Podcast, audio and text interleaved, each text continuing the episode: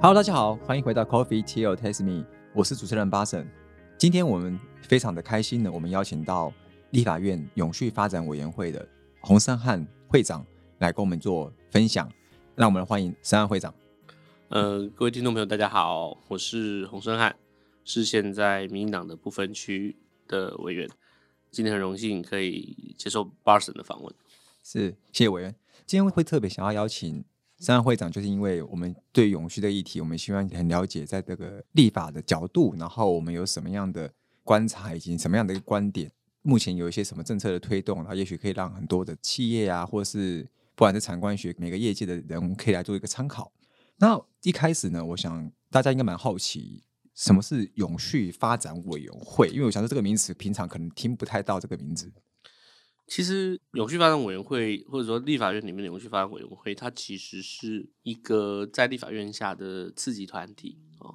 那这个委员会其实它最早创立的时候是一九九八年哦，哎，蛮早的。对，其实已经二十几年了。对。然后一九九八年的时候，当时其实是有几个当时特别在意环境的立委，包括像赵永清，他现在是监委，包括像舒焕智啊，然后。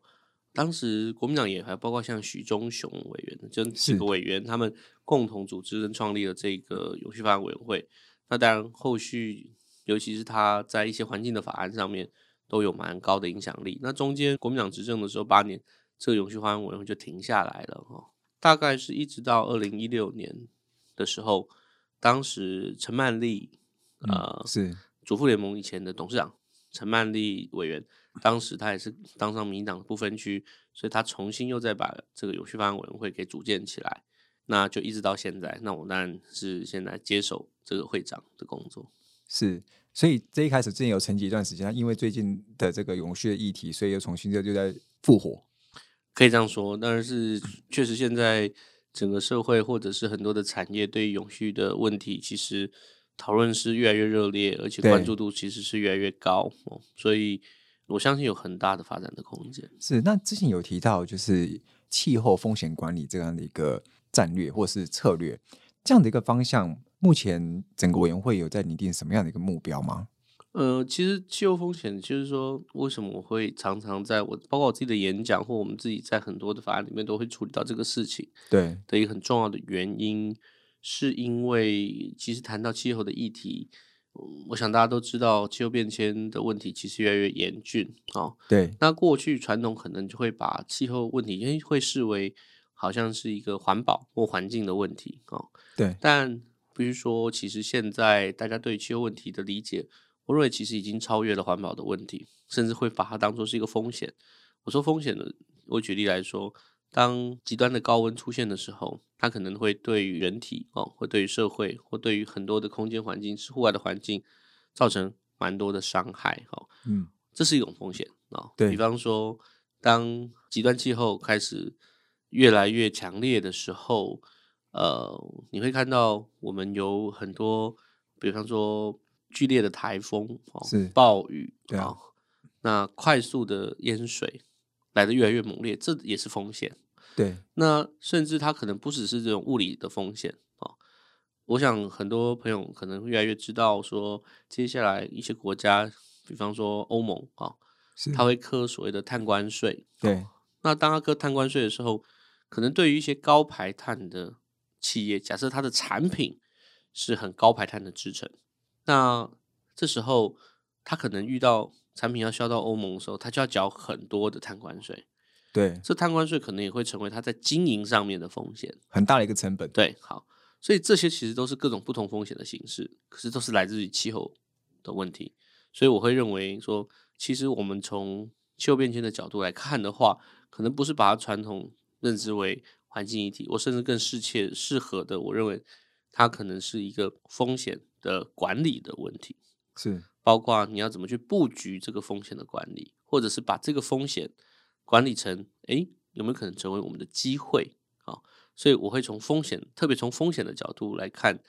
气候的问题。了解。现在目前我们知道，之前有提出要在二零五零年或许想要近零转型的这个目标，相信委员会应该也是以这样的一个目标去前进。这个转型主要还是产业转型，然后甚至包含刚刚前面提到的一些高碳排的一些产业，可能包含水泥、钢铁等等这类型的。那像这类型的，你可能在推动的目前的遇到的困难是什么？然后又会打算如何去克服这些困难？其实产业基本上啊，过去其实谈到产业转型，但第一个大家会看到的是转型的过程，它可能会会遇到很多的阻力啊，比方说很多的劳工，他可能要从传统比较污染的制造业，那他开始要转变，假设他转变成服务业。嗯，虽然看起来比较干净，可是，在产业转型的时候，会有很多不适应，不适应。然后，或者是，其实你我们也知道，很多的服务业，可能它的薪资相比于制造业会来的低。哦，你说原本是高的，可是因为转型之后可能会变低。对，那我的意思说，不是转型之后薪水一定会变低，不是，而是我们会需要让转型是一个价值的转型。对，不然，其实如果只是很简单的把它打掉重来的时候。有时候这个转型过程就不一定会是很顺利的这样子，所以其实你要让产业转型，你可能要棍子，要有胡萝卜，而且你还是要去协助他找到一个重要的方向，是，而不是为转而转哦，或者是只是纯粹打掉重练哦，打掉重练有的时候对整个社会的震荡会很大，那就很多民众来说也不一定都能够。很简单就能够接受这样的事情，所以今天进行转型确实会接下来要带动很多的产业进行很多的改变哦。那这改变当然会希望他们的碳排要降低，甚至要更永续。对，那更符合很多也许 SDG 或 ESG 的很多的这些精神哦。那可是这都不是一触可及的，所以政府会需要做很多事情来去引导他，来去协助他，来去支持他，来成为。面对转型的企业，它的靠山，那我觉得这会是接下来在很多近邻转型的政策的规划上面，我们必须要去往这个方向去处理的。那这个转型是不是也包含我们现在有点听到叫转型金融，就是有点像是在辅导这些业者，他们可能这些钱是帮助他们支持他们去加速他们的转型，就是透过一些银行的一些呃协助的方式，然后可能政府要去推一把，然后促成这个转型金融。用金融的方式来帮助这些高碳排的转型成低碳排的这种是方式，当然，因为其实减碳说白了就是要花钱的。哎，对，减碳其实现在我们在讲的已经不是单单说，呃，请你随手关灯哦，不是这种事情了。很多的转型，你可能需要技术的投资，需要制度的建立，需要各种经济诱因的建立。对，所以它其实是需要投入成本，是需要花钱的。所以，我们当然很希望，就像刚才巴神说的，这个金融其实有可以做的事情很多。金融我们可以引导资金，好，对，让这个资金接下来投入在这些更绿色、更低碳的这些项目里面，而不要持续的又继续投入在过去可能这种比较高碳排的，比方说燃煤啊、石化啊，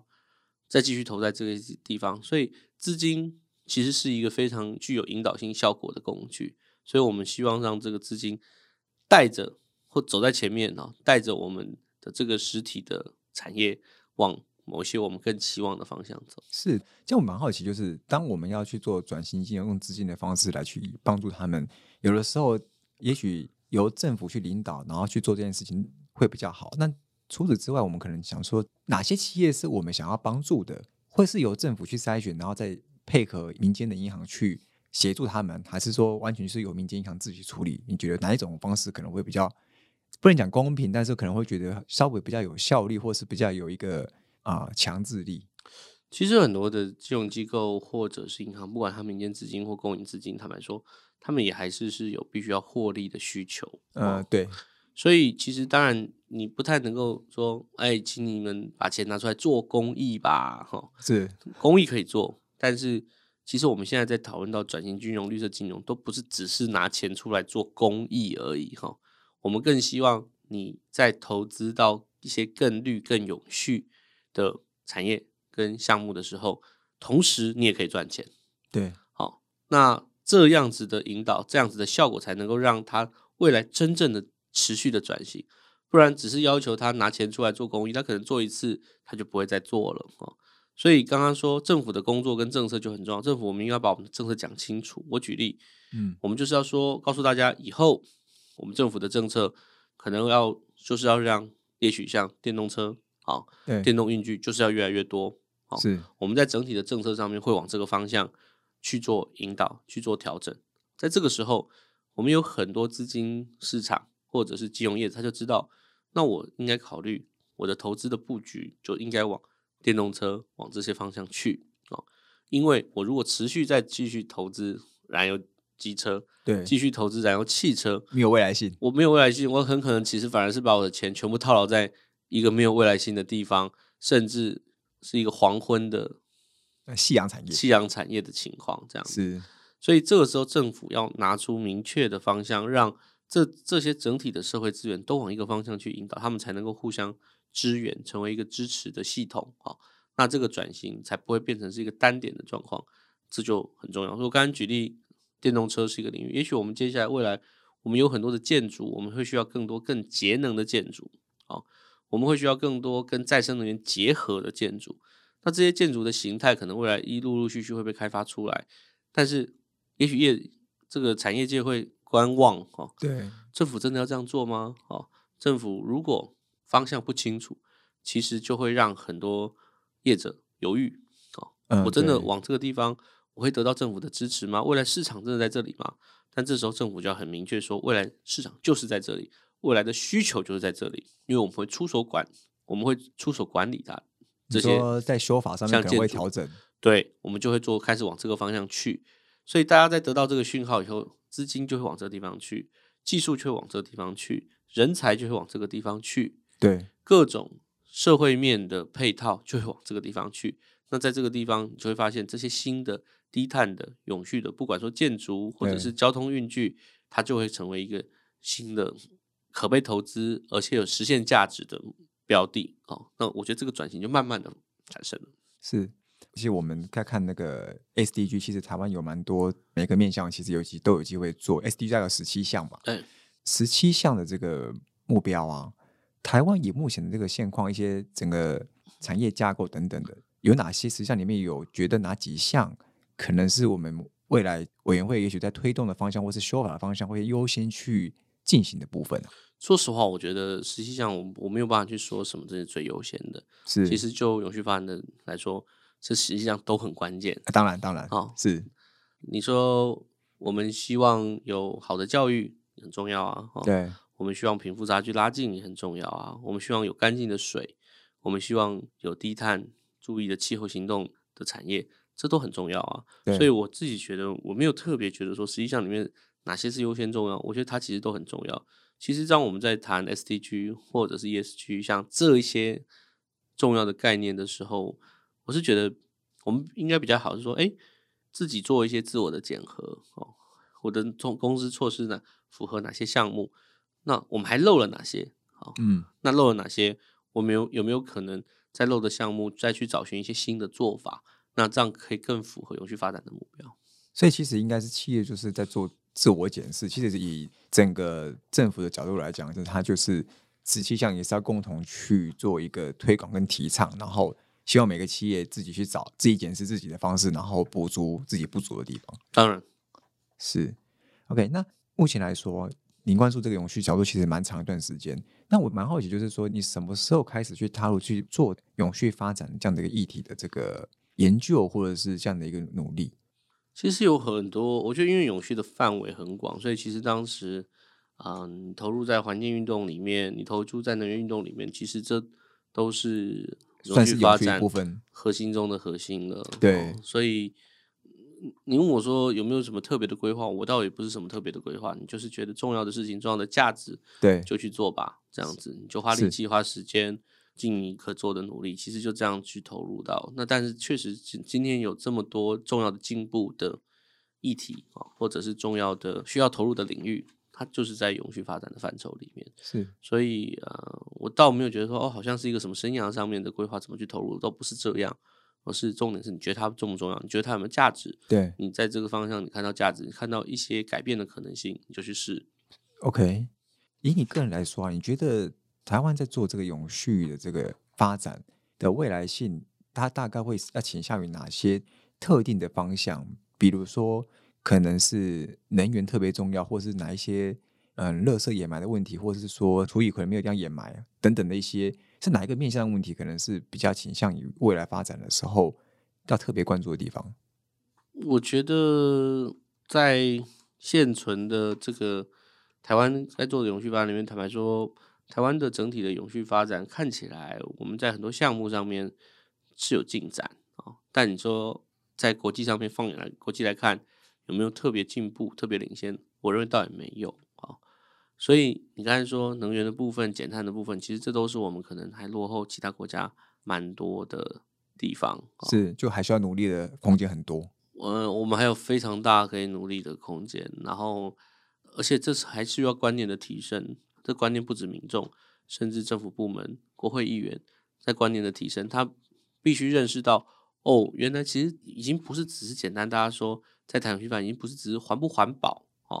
对，不只是呃有没有随手关灯啊，不只是有没有乱丢垃圾，不是这些事情而已。在永续，就像刚才你刚才讲到的转型金融、绿色金融。你讲到我们有很多新的技术发展啊，讲到很多低碳的行动，包括像现在要收碳费啊，对，收碳费的目的是什么？那收了以后钱要用在什么地方？这都是永续发展。如果您更进一步的话，我觉得永续发展一个非常重要的理念是，除了这个 SDG 的这个十七个以外，我觉得很重要的理念是，你必须意识到这个地球这个环境的资源就是有限的。是，你很难无限制的发展，你很难无限制的扩张，因为这件事情本身是违背物理的啊。对，那它就是有限的，所以你必须在有限的范畴下、有限的概念下去做很多事情的规划。是，你必须在有限的概念下去做到最有效的应用。对，所以你必须在有限的概念下去想，我在。哪一些领域其实是可以做到，它是不必要的，是可以节约的，对，甚至可以用更简单的方式去达成我原本的需求跟目标的。对，我觉得在永续很重要的部分，当然现在很多人都谈永续，但我自己觉得很重要的部分是要意识到，我们整体的环境跟资源是有限的，它不会无止境的，不会无止境的成长。所以，所以在设计或是一些未来要经营的方向，就要想到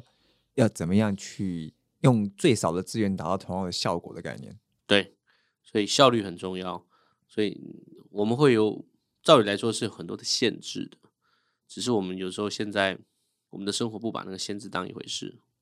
对，哦，或者稍微忽略那个限制。对，了解。那在未来，你认为在整个台湾要发展这个永续的这样的一个进展？你觉得你在里面的角色会是在于什么？是担任什么样一个角色，推动这个这样一个永续转型的过程？嗯，我不敢说我只有我什么角色，因为永续这件事情是大家一起来的。我确实现在可能因为在立法院、在国会，所以在政策的制定、法律的制定上面，我们有一些相对比较大的责任然后。是，但是我是觉得永续的工作就像一支足球队哦，其实前锋、后卫、中锋都要有。啊，是每个角色其实都要有。那我自己来说，我也没有固定，我只能做某些事情。呃，在不同的位置上要就要做成什么角色。重点是这个团队，重点是这个大大的局面，大家一起完成。啊，比我个人讲，单讲个人，因为个人是很难自己一个人就促成什么转型的。对，当然当然，这现在现在大家想说。这种转型或是这种时代，可能大家要打群架，可能没有办法一个人英雄主义的搞得定。对，是。最后啊，想跟你就是聊的比较也比较轻松，你就是在你生活中，你都是怎么样去来做？可能做环保或者做永续的一些相关的事情。以你生活当中，就是带环保筷啊，或者是一定会带一个水壶在身上等等的，你都怎么做？其实我觉得对我来说，现在就是让自己的生活尽量简单啊，哦，简约，简单也简约是。其实你让自己的生活尽量简单简约的时候，啊，让自己的负担变少，只是买需要的，不要想要太多。对，那你你很多东西你就会节省下来，很多东西其实你就会知道什么是最必要的那些事情。其实这样也是比较轻松啊。然后我觉得这是实践你说永续的一个很重要的方式，而不是说哎，我一定要一大堆的东西。可是我说啊，可是我那些东西每个都是最高级、最有效率的。其实也许你根本就不需要这些东西。对，就是有的时候，我觉得其实他可能就是我想要买一大堆的包包，然后说这个包包，呃，你看每个都非常环保，对。可是其实也许你不需要这么多包 包，对对对对，其实就这么简单。就你消费了很多环保包包，可是你你还是消费了很多。对，我了解，就是有的时候回归简约的生活、简单的生活，然后让自己活得就是简单一点，可能好像就是一个真的很环保。就像我们以前人家讲的，搞不好节省这件事情也是一个环保的在做的事情呢。我并不是觉得我是一定要做到什么很节省的，只是就是其实你就让自己的生活尽量简单，就这样子。是经过刚才三会长的介绍，其实我们大家可以知道，就是在企业上面，可能我们怎么样去做永续，就是我们要在做任何布局或者经营的时候，就是化复杂为简单，然后达到同样的一个结果，然后在生活上你就是活得越简单，其实就越好。这就是三会长给我们很重要的一个分享。那我们再次谢谢立法院永续发展委员会洪三安会长好，谢谢，谢谢大家，，Coffee Tea or Taste Me，轻松聊永续，我们下次见，拜拜。拜拜。